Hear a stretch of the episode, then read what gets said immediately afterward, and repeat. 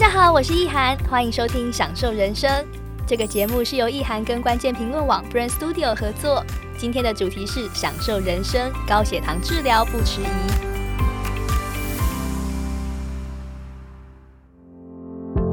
大家好，我是意涵，今天享受人生要来跟大家分享的主题是糖尿病，这个许多人都听过，但是不一定了解的慢性疾病。现代人生活资讯焦虑，长期处于高压状态。另外，三餐外食，日常生活上也比较难到顾及这个规律，还有均衡健康。如果说再加上有家族遗传病史等等的因素，就很容易造成血糖失控，甚至说罹患糖尿病。所以，我们今天这一集的 podcast 很荣幸可以邀请到万方医院新陈代谢科的刘汉文医师。我们要请刘汉文医师来跟我们分享一下糖尿病目前的治疗形式，还有说网络上有一些有关治疗的迷思来破解。欢迎刘医师。你好，主持人好，大家好，我是刘汉文医师。根据卫福部的资料显示，台湾目前已经有超过两百三十万名糖尿病患者，等于说几乎是每十位成人当中就有一位糖友哦。所以这边想先请教一下医师，可不可以跟我们简单介绍一下这个糖尿病的成因，还有说最近常常有被提到的一个胰岛素阻抗，这个跟糖友又有什么样的观点，是什么样的原理呢？好，那糖尿病指的就是慢性的血糖偏高，我们就叫糖尿病。那我们以最多人得的第二型糖尿病来说，它的成因其实是很复杂的。那我们会指它的呃最核心的致病的原因就是胰岛素的阻抗和胰岛素的分泌能力的缺失。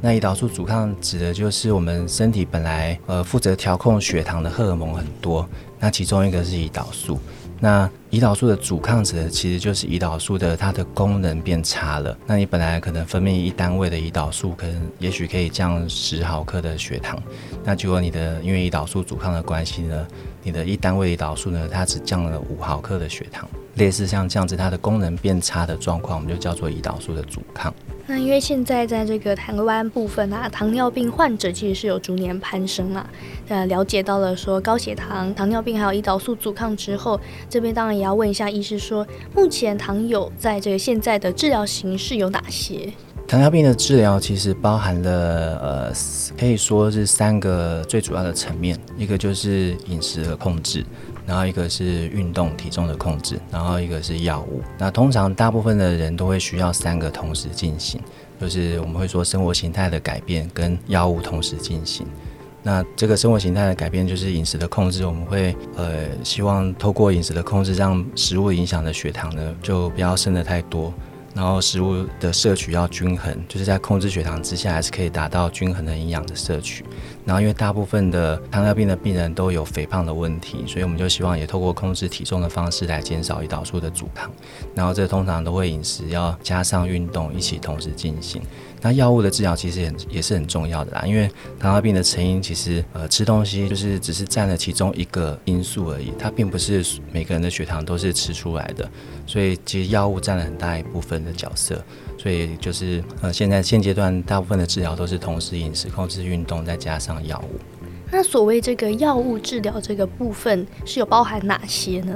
那我们药物的治疗其实就是可以分成口服的药物跟注射型的药物。那口服的药物就是大家比较习惯平常在用药的方式啊，就是呃颗粒的啊，或是定剂的这种胶囊的药，都是血糖药，大部分也是这种。那注射型的药物就包含胰岛素跟肠泌素。那胰岛素、呃肠泌素，它们其实都是我们身体自己本来有的荷尔蒙啦。那它做成药物之后，就可以，我们可以改变它的呃药物的作用时间，然后把它分成短效、长效的差别。那以这两大类为主。特别想要来问一下，就是关于胰岛素这个部分，它在治疗上面有哪一些优势吗？那我们身体本来在调控血糖的最主要的荷尔蒙就是胰岛素。那胰岛素是我们的胰脏的一个叫做贝塔细胞分泌出来的。那我们身体的血糖上升起来之后，就会刺激贝塔细胞呢去分泌胰岛素出来。那这胰岛素会能够让我们血中的糖分呢可以呃进到细胞里面，那被细胞给利用代谢储存成能量。那所以胰岛素是身体最主要在调控血糖的荷尔蒙。那所以它来当做控制血糖的药物呢，就等于是最能够取代我们身体本来在控制血糖的机制啦。就是从因为胰岛素的阻抗，你本来的自己分泌的胰岛素的功能不足，所以我们现在有个可以替代自己的胰岛素的方法，就是用外来注射的胰岛素，来让你的血糖可以保持稳定。哦，所以听起来这就是使用外来的胰岛素来帮助血糖维持稳定。其实它这整个是有蛮多优势的，毕竟它就是一个天然无害的荷尔蒙嘛，然后又可以最直接、最快速的来降血糖。那这边想请教一下医师，就是一般社会大众啊，或者说我们的糖友，目前对这个胰岛素注射的看法是怎么样？因为坊间其实也有蛮多对胰岛素的想法，那这些认知、这些观点都是正确的吗？那因为我们在临床上常常会碰到，我们跟病人提胰岛素的时候，病人会觉得有点抗拒，因为他们通常就会听到，呃，有些人可能是开始用胰岛素之后，就会要一直用下去。那开始用胰岛素之后，是不是就表示他的肾脏已经坏掉了，或是他开始用胰岛素之后，会不会造成他肾脏坏掉？那这通常都是，呃，可以说是对胰岛素的一个迷思，就是一个错误的看法。那当然，这受的可能是长期以来，大家会因为会看到一个现象，就是会看到说，好像大部分有在用胰岛素的人，似乎都是糖尿病控制不不好的人，然后可能就是很多是有在洗肾的人。那这其实都是倒果为因呐。因为其实本来胰岛素就是我们自己身体本来就有的荷尔蒙嘛，那我们只是说我们知道能够合成胰岛素的方式了，所以我们可以合成有不同作用方式的胰岛素。那只是因为它还是没有办法用口服的胰岛素，所以现在都还是用注射型的胰岛素。那只是这样子注射方式，其实还是是少数的病人愿意接受用注射的啦，皮下注射。所以就很多人其实等到他的糖尿病已经。控制不下来了，然后已经开始有产生慢性并发发症了，他才愿意开始用胰岛素，或是他的肾脏功能、肝脏功能已经不适合再用口服药了。那这个时候，他其实他最适合用的反而是胰岛素，因为胰岛素它的代谢时间通常是很固定，它也不用受你的肝功能或肾功能的影响。所以，就有些人会拖到很晚的时候才愿意开始用胰岛素，那就造成说很多人会看到说，哎，好像在用胰岛素的都是这些控制特别不好的，然后已经肾脏坏掉的人。所以，其实这些状况其实是可以比较早期避免的。因为如果你在血糖刚开始高起来的时候，发现血糖药物口服药的控制不好的时候，你就及早开始用胰岛素介入的话，其实你只要及早把血糖控制下来，比较能够减少后面发生这些并发症的机会。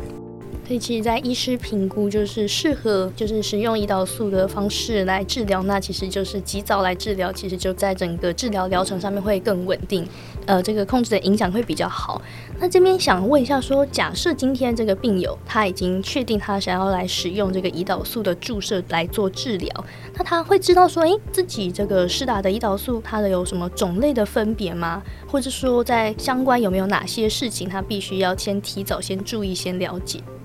我们现在的胰岛素，它是呃，就是人工合成的胰岛素。那它的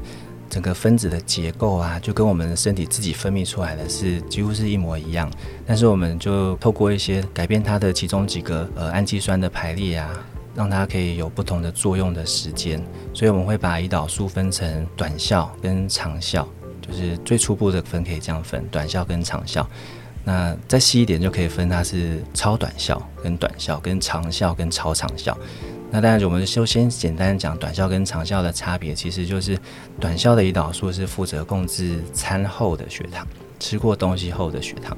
那长效的胰岛素是负责空腹的血糖，因为我们的血糖其实并不是说你没有吃东西就血糖就没有血糖，其实还是有个恒定的血糖值。那我们就透过长效跟短效的来分别控制不同时间点的血糖。那所以刚开始用的病友呢，他就要知道说他现在拿到这个胰岛素，它是短效还是长效的。那他是要控制餐后血糖的，就通常都是短效胰岛素。那他就是要记得他在呃注射的时候，就是要注意他的时间点，通常要跟他的吃饭时间配合在一起。那长效胰岛素它就跟吃饭时间就没有关系，它就是通常都是一天注射一次而已。那它可以自己固定一个时间，然后呃跟吃饭时间没有关系，所以也不用说打了长效胰岛素之后又特别去找东西吃，他只要自己固定时间就好。那刚刚听到医师跟我们分享，就其实在这个使用胰岛素的治疗的方式啊，那自己在过去的期间有没有哪些糖友的案例是让你自己印象比较深刻的吗？好，那其实呃，如果是新诊断啊，然后他血糖很高，开始用胰岛素的话，其实这样的病人很多。我们大概可能每个月都会有两三个是这样子。然后这样的病人，他如果开始用胰岛素之后，其实我看大概可能有一半的病人，他可能在半年以后都可以把胰岛素再停掉，然后就只有留下单纯只有口服药而已。所以这样的病很多。那有另外一类就是，呃，我其实比较有印象的是一个大概是七十几岁的阿妈，那她在我们诊看糖尿病已经看很久了。然后他的血糖是控制不好，他是原本以前都只有口服的血糖药，那口服血糖药呃可能应该也是用了两三种了，那但是他的糖化血色素，就是我们在看血糖控制好不好的时候，我们会看糖化血色素，这个在看平均血糖值的一个指标。那这个阿妈她的糖化血色素通常都是九点多啦。那我们的控制目标啊是希望能够在七以内，所以九点多算是很高的糖化血色素。那我们通常看到这样的糖化血色素都会。呃，除了能够饮食的改变啊，药口服药的改变能够做的尽量做之外，其实就会开始建议病人可能要开始用胰岛素的治疗。所以我其实有跟这个阿妈讲了很多次，说你这个血糖真的很高诶，要不要我们开始用胰岛素？那这一天一次而已，那其实很简单。他讲了好几次，其他都不答应。那有时候我们就是你每次病人来，你都跟他讲，那每次讲他都拒绝你，你被拒绝多次之后呢，你就会也会有点的失落啦。所以就其实后来就有的时候就没有再提。那或者是你在问他的时候，你其实没有呃预期说他会说好。就就有某一次门诊的时候呢，他就一样来回诊，那一样就是看到还是九点多，还是很不理想。那就跟他讲说，哎呀，你这血糖真的很高呢，要不要开始用胰岛素啊？就他这次他竟然说好吧，不然来打看看，让我吓一跳。就他竟然答应了，那我们就赶快赶快跟他讲说，有没有开始用的这种是长效胰岛素啊？然后跟他讲说怎么注射啊？然后我们从几单位开始啊？然后他可以量血糖，可以在家就可以先自己先调整剂量。然后让他去这个我们的糖尿病卫教室，跟卫教师来再学一次怎么注射胰岛素。所以他后来血糖就降下来了，因为他其实这样血糖控制不好，他糖病很久，其实就表示他身体是需要胰岛素来帮忙控制血糖。所以这阿妈后来他愿意打针之后，他的糖化血素就降下来了，后来就回到七出头，七点多。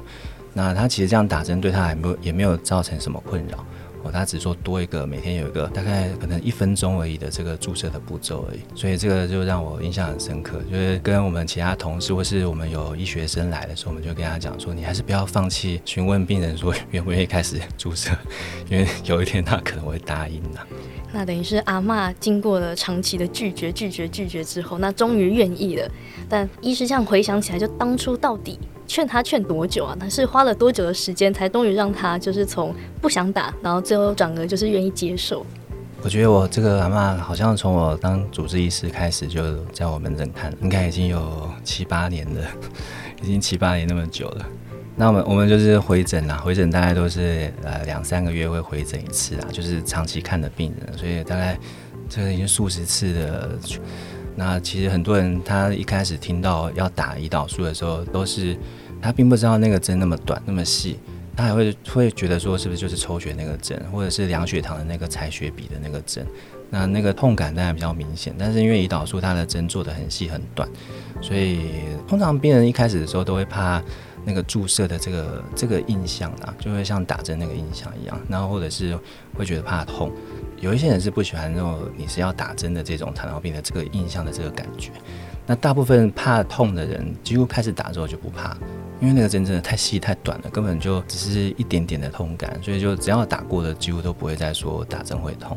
那真的开始打的人也几乎就不会再怕打针的啦，所以只有一开始的那个心理关卡要稍微突破一下，那但只要突破，你后面都是非常轻松的。所以看来，我们社会大众有一个很大的迷思，也是就是想说打针就会想到那个抽血，然后就觉得很粗，然后扎下去就很痛，然后还看到就是血在那边跑来跑去，觉得很害怕。所以其实，但是在这个胰岛素注射的针头，然后跟这使用方式，还有这个感觉，其实是完全不一样。对，因为我们其实也知道说，就是呃，还是很多人会有点点恐惧注射胰岛素啦，所以我们。有时候就会很很早就跟别人提示说，诶，也许有可能会需要注射的药物。那其实我们糖尿病学会啊，糖尿病卫教学会其实也蛮会呃，希望让民众知道胰岛素的正确的观念。所以我是感觉这两三年来，在劝病人开始打胰岛素的这个成功率似乎有比较上升一点。以前可能一个病人要劝个一两年，他才会愿意打，那现在有时候半年左右，他就会愿意开始做一点改变。那所以这这两站会觉得感觉成功率比较高一点。那因为其实大家好像也会怕说啊，我会不会打下去就是一辈子我就被困在这里啊？我可能也不能出去哪里啊？好像每天就是吃饭啊，然后完了就一定要被困在这里，就是好像一定要打针啊。那事实上，在这个治疗方式，就是所有的病友的情况大概会是怎样？那像有很多病人他是刚诊断的时候血糖很高，然后有高血糖症状，那这种我们建议他呃口服药配合胰岛素的注射。那胰岛素因为血糖很高的时候啊，我们身体自己的胰脏的这个贝塔胞，它本来就想要再分泌多一点胰岛素出来，把血糖降下来。那这个时候，其实它之所以血糖还是很高，就表示它的这个血糖已经超过我们自己的贝塔细胞能够负担的程度了。那这个时候，他其实是就像一个很卖力工作的人，然后你又叫他要做的更多，做的更久，那他其实会让他很容易就疲劳，就是让这个贝塔细胞呢在衰退的功能退步的反而比较快。那如果你这个时候有一个外来的胰岛素帮忙介入，补自己身体胰岛素的不足，把血糖降下来，那你这时候你自己的贝塔细胞呢，反而可以获得一阵子休息的时间。那有这样的休息的时间，其实从一些文献、一些研究上可以看到，说这样可以让你自己的贝塔细胞的功能呢维持的更长久一点。那这样就比较有机会说，你之后血糖降下来之后呢，再转回去用口服的血糖药。所以你的打针时间，其实如果你及早开始的话，呃，就是蛮多人是在半年、一年之后，他就可以把胰岛素停掉。所以让胰岛素去让贝塔细胞休息，其实也是我们一开始在建议初诊断的病人打针的其中一个理由。哦，那另外一个理由就是希望血糖比较快降下来。那第二个理由就是希望贝塔细胞可以获得一阵子的休息，让它的功能可以维持的更久。当然说，因为糖尿病是一个慢性病，所以这个要持续的，就是依照医师的这个嘱咐来做进行。那这个持续的治疗当然也不能中断嘛。医师这边有没有什么在治疗方面的建议可以提供给我们的患者，跟我们一起继续的享受人生呢？呃，其实这个呃，很多人因为就是对胰岛素的迷失啊，或者这个呃，普遍对于胰岛素总是会觉得是很严重的糖尿病才在用。那其实我们医师就因为知道说我们身体的胰岛素的作用，它就是跟我们自己分泌出来胰岛素是一样的嘛，所以我们医师本身导致对胰岛素都不会有什么恐惧或是害怕的感觉。那我们通常会建议病人用的时候，就是有两种状况，一种就是他是刚发现他有糖尿病。然后他的血糖很高，那通常那个时候他呃病人都会很不舒服，就觉得小便很多，然后一直很口渴，体重掉，然后他就觉得很容易累。那那时候血糖很高的时候，我们就会建议他开始治疗的时候呢，可以包含一个胰岛素，那可能是口服药加上胰岛素。那这个这样的治疗方式其实因为可以比较快让血糖就降下来，那他只要血糖降下来之后，他又可以回到跟平常一样的生活。那他也不一定会一直使用胰岛素下去，所以这像这样的病人，我们就会建议他刚诊断血糖很高，有高血糖的症状，我们就是口服药搭配胰岛素。那等血糖降下来之后呢，可能就可以把胰岛素再转换到只有吃口服的血糖药。那它的这个少，虽然注射也不是说很复杂啦，但就又少一个注射的话，它就可以过得跟一般人一样。那另外一种状况是，他的血糖真的已经控制不好，那糖尿病真的已经蛮久的了。那他的血糖可能在这个学得糖尿病的时间慢慢的进展呢，我们身体自己分泌胰岛素的能力会退步。那退步到一个程度的时候，我们就比较难单纯只靠口服的血糖药来控制血糖。那这个时候就需要我们用注射型的胰岛素呢，帮忙取代我们身体本来应该分泌的胰岛素。